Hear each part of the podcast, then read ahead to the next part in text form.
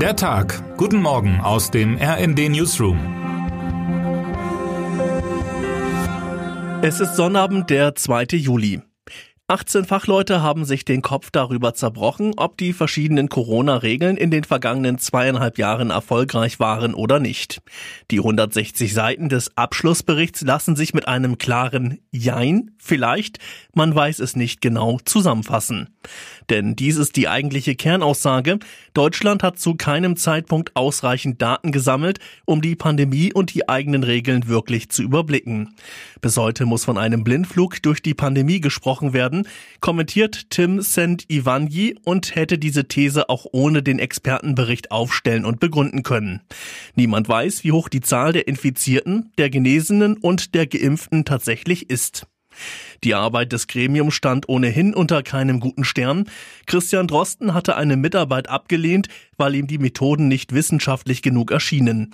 Zuletzt wurde der Rat mit Erwartungen aufgeladen, sollte er doch die Basis für die Regeln für den nächsten Herbst und Winter legen.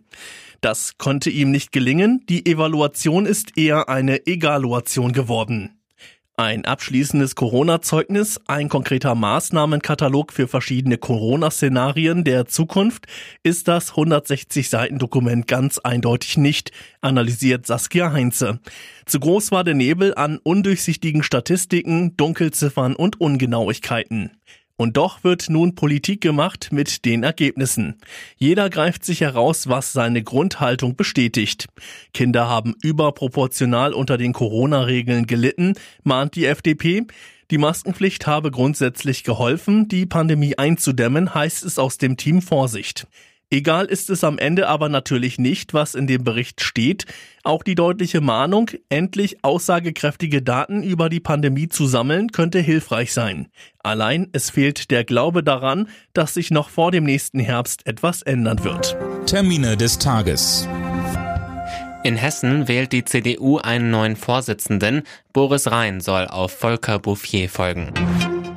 12 Uhr. A-Flutopfer demonstrieren in Mainz und stellen 134 Kerzen für die Toten der Katastrophe vor knapp einem Jahr auf. Wer heute wichtig wird. An einigen Flughäfen könnte es an diesem Wochenende wieder chaotisch werden.